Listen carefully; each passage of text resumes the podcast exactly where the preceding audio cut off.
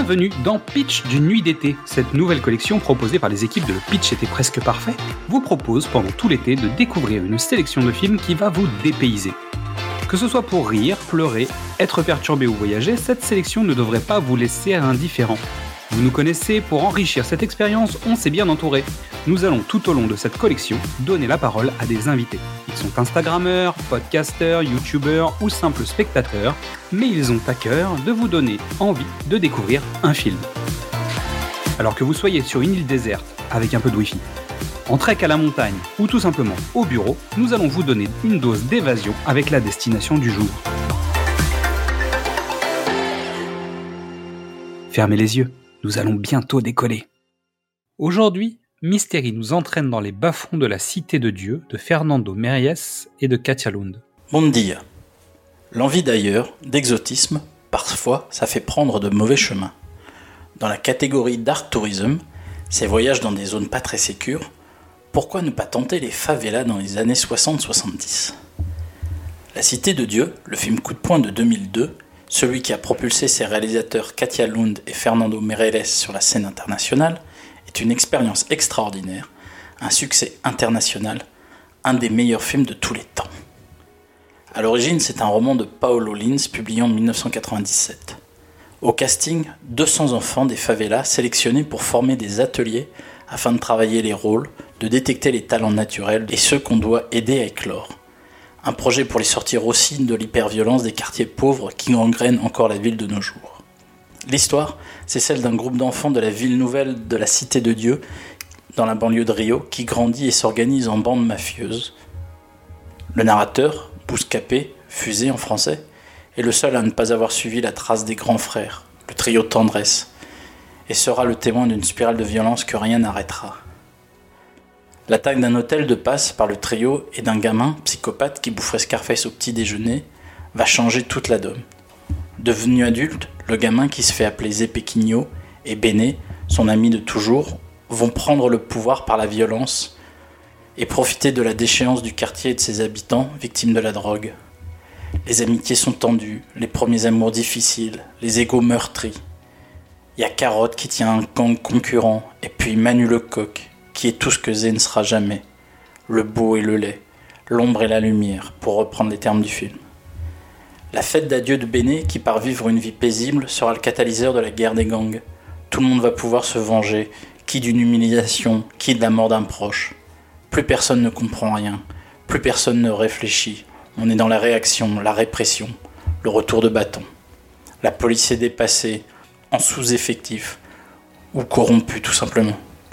Au milieu de tout ça, Bouscapé, qui trace sa route, entrevoit une sortie avec le photojournalisme pour témoigner de la vie violente de la favela.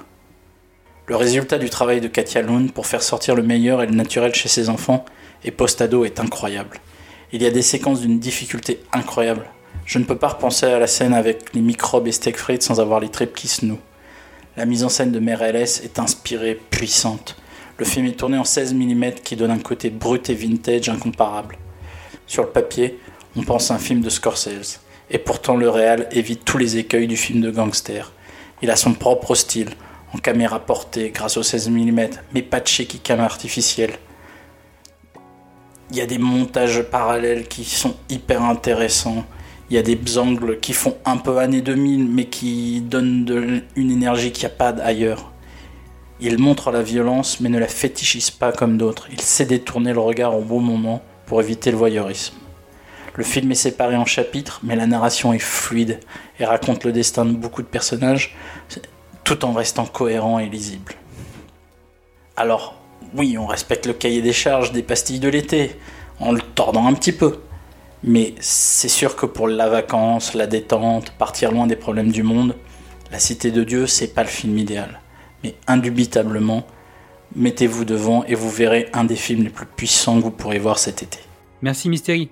Je vais aller me caler une caipirinha à Copacabana avant d'aller voir le Corcovado hein, comme un simple touriste, puis je vais attendre ta prochaine euh, destination.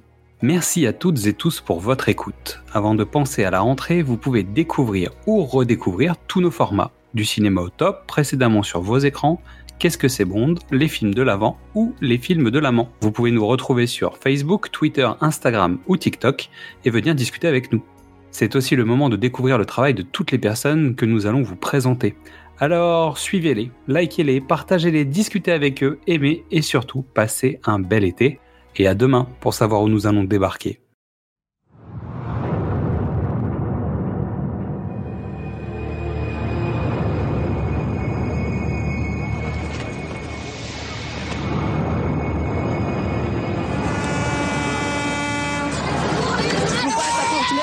Filha da puta!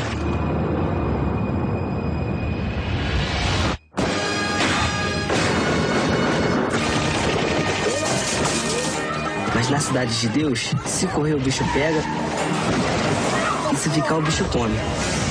Desculpa aí, esqueci de me apresentar. Wilson Rodrigues, fotógrafo. Dadinho tinha disposição para fazer qualquer coisa.